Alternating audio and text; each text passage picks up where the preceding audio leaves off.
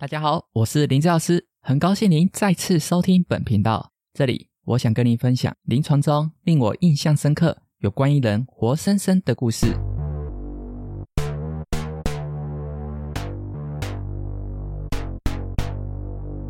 有人说，人类与万物的不同之处在于形成文化。那文化是什么呢？简单的说，就是群体与所处环境长期互动下的共同结果，是一种活动的轨迹。举个例，最为我们所熟知的，莫过于饮食文化。生活在不同区域的每个人，因应当地的气候环境与食材，长期下来发展出了独特的饮食特性。像是四川人爱吃辣。江南人偏爱甜，北方人爱吃面，南方人喜欢汤。即使身处地域狭小的宝岛，台湾人们的口味喜好也各有差异。举凡众所皆知的台南人喜欢甜，这其实跟荷兰殖民时期的制糖业有关。因为蔗糖在当时是高单价的商品，台南市又是政治经济的中心，于是当地人把珍贵的制糖加入了菜肴。起初像是一种地位的象征，后来广为流传，最后成了当地的饮食特色。谈到这，让我想起求学时曾到美国，当时对他们的饮食特色是既深刻又震撼。除了分量大、令人满足外，还有就是口味咸重、相当油腻，实在不能长期服用啊。还有还有，万一晚上饿肚子，想要解嘴馋，大概只能选择微波食物。相比之下，台湾就方便多了。夜幕降临、夜夜笙歌的同时，美食天堂的大门也跟着开启。看你想来点卤味、炸鸡排。还是健康一点的清粥小菜，应有尽有，任您挑选。甚至在外送服务的加持下，连跨出家门都不用，实在是方便至极啊！嗯，如果要在众多美食中挑选出一个台湾宵夜代表，你会挑哪一个呢？我吗？毫无疑问，当然是盐酥鸡。那可是我小时候就已经存在的庶民美食。当时的人简单在家门口前随意摆个摊子。就能开卖香喷喷的盐酥鸡，尤其在零用钱不多的儿时，一份十元的甜不辣就够我们解嘴馋了。等到长大，口袋的零钱跟着变多，这时我们才敢点真正的盐酥鸡。说到盐酥鸡，今天我一定要来介绍一下康先生。他年约四十五岁，是一家盐酥鸡店的老板，卖盐酥鸡的资历超过了二十年。经营有声有色的他，最初只是路边的小摊贩。现在他已经拥有了一间属于自己的店面。不仅如此，有经营头脑的他积极扩展分店。目前他旗下已经有多家分店。虽然早已财富自由，但他仍秉持初心，坚守岗位，亲力亲为。我想，盐酥鸡对他而言是一种赚钱管道，同时也是他的生命热忱。有趣一提，我曾向康老板请教盐酥鸡好吃的秘诀在哪。据他描述，除了食材。油脂与烹炸时间外，还有个不为人知的关键——胡椒盐。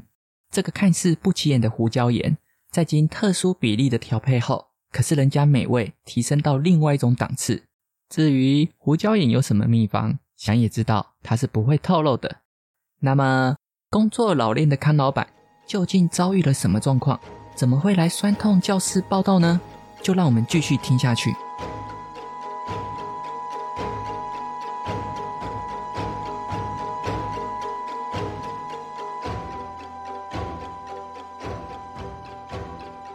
有什么事我可以帮你的吗？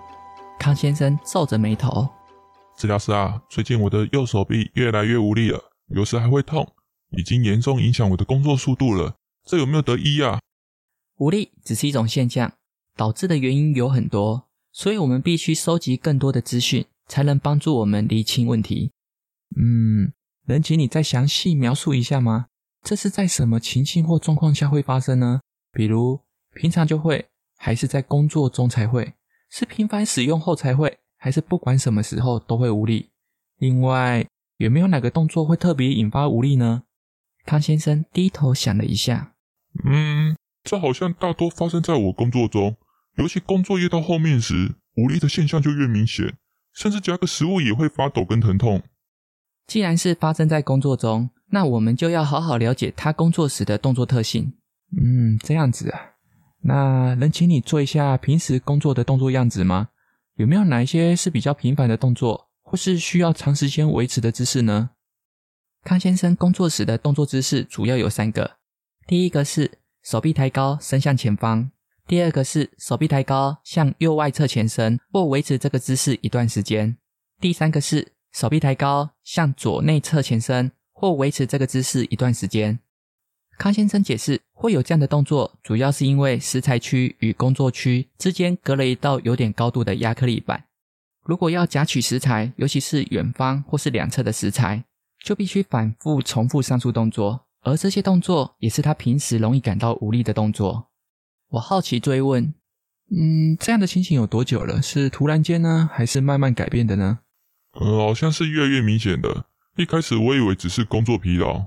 那工作之外，日常生活中有出现什么不同之处呢？”“平日的话，应该是抱箱子吧。箱子小还好，如果是大箱子，就算不重，双手要向外拉开抱起来也是挺费力的。”嗯嗯，这样啊，基本讯息已经收集完毕。正当我觉得可以开始进入理学检查时，哦，对了，最近向后掏钱包，或是上厕所擦屁股，还是洗澡时向后刷背，肩膀都会怪怪的，不知道他们是不是同样的问题？啊哈，意外获得不错的讯息，这有助于我们锁定评估方向。但此之前，我们可以先来思考一些议题。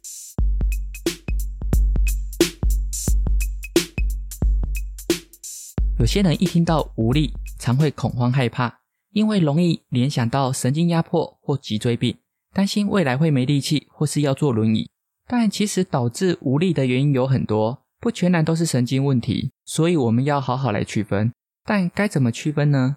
这里提供一些简单的辨别方法供您参考。一般无力的状况可分四种，第一种是疲劳无力，像是爬完一座大山后，可能会有一两天酸软无力。这就是疲劳无力，基本上这种无力我们都经历过。第二种是无法维持力量的无力，像是搬重物，搬起来没问题，但随着时间经过，就会越来越无力而慢慢放下来。这类无力与肌肉的状态有关，可能是肌耐力不足，也可能是肌肉有初步的损伤，所以功能表现不良。第三种是痛而无力，多数是因为局部有损伤发炎，像是肌腱炎、关节炎等，因为剧烈的痛感让我们不敢使力。这类无力通常伴随有局部的红肿热痛。第四种是单纯的使不上力，并不是因为疼痛或疲劳导致的，只是单纯出不了力。如果同时有萎缩或有麻木感，就有可能是神经损伤的情形，最好能进一步安排检查。回头来看康先生，他的无力是渐进式，越来越无力，而且无力的发生是有规则性的，比如工作过程中、工作疲劳时，或是特定的动作。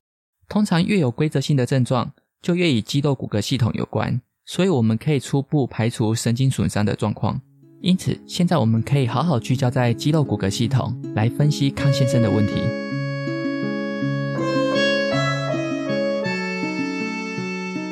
省略一些评估细节，针对结果，我们提出四点来探讨。第一，在姿态上，康先生有脊椎侧弯的情形，且胸椎凸向右侧。同时伴随有高低肩，右肩较左肩低。第二，在肌力测试方面，康先生右肩外转肌群较弱，且会伴随酸紧。另外，右肩的肌张力不足，无法长时间抵抗阻力。第三，在被动伸展方面，右肩的后伸角度受限，若给予更多的牵拉角度时，则会出现不适感。第四，触诊检查时，右侧胸肌可触诊到条索组织，右肩颈与右肩外侧。可以触诊到结节组织。会诊上述检查结果，我们认为康先生的手臂无力应与肩部肌肉组织损伤有关，尤其是肩旋转肌群中的小圆肌。对此，我们针对小圆肌周领的条索与粘连组织进行松动放松，同时对其伸展牵拉，来恢复它的功能。我们知道擒贼要先擒王，但擒到王后，也别忘了要好好亲一下小兵。所以，除了小圆肌，我们也要好好处理康先生的脊椎侧弯与高低肩问题，因为不良的姿势形貌一定会影响肌肉的长度与状态。在经过八到十次的疗程后，康先生的症状已经不再困扰他了。为了不让病症再次复发，我们要教导他正确的身体使用力学。毕竟康先生仍在职场奋斗，唯有好的身体使用方式，工作才能长长久久。那你是否跟我一样纳闷呢？大盐酥鸡应该是项单纯的工作，为何会造成肩部无力疼痛呢？这是人类天生的弱点，或者只是因为我们不会使用身体呢？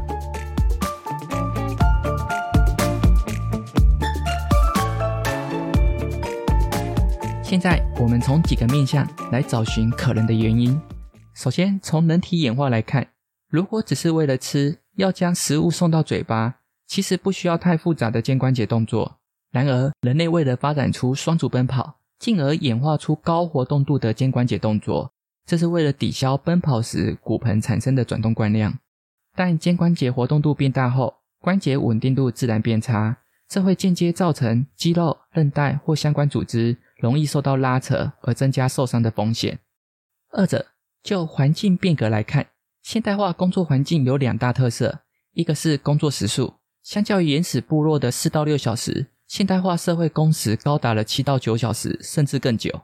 再来是工作特性，由于科技文明的发展，加上专业分工的影响，现代人的劳动特性变得单调乏味。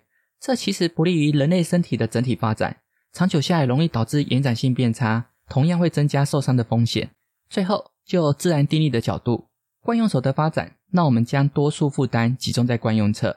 接着是年龄增长，年过三十岁后，组织的强度、弹性与延展性都会逐年变差，慢慢增加受伤的风险。以上就是康先生为何受伤的可能原因。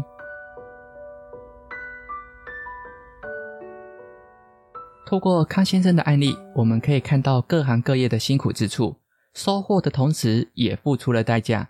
就算是驾轻就熟的工作，同样如此。所幸这些并非不治之症，只要我们针对工作可能产生的负担，给予妥善的处置，或者安排适度的保健计划来强化身体，我想多数的病症是不会找上门的。检视看看你的工作中是否也有让身体产生负担的因子呢？最后，感谢您的收听，我是林治药师，我们下次见，拜拜。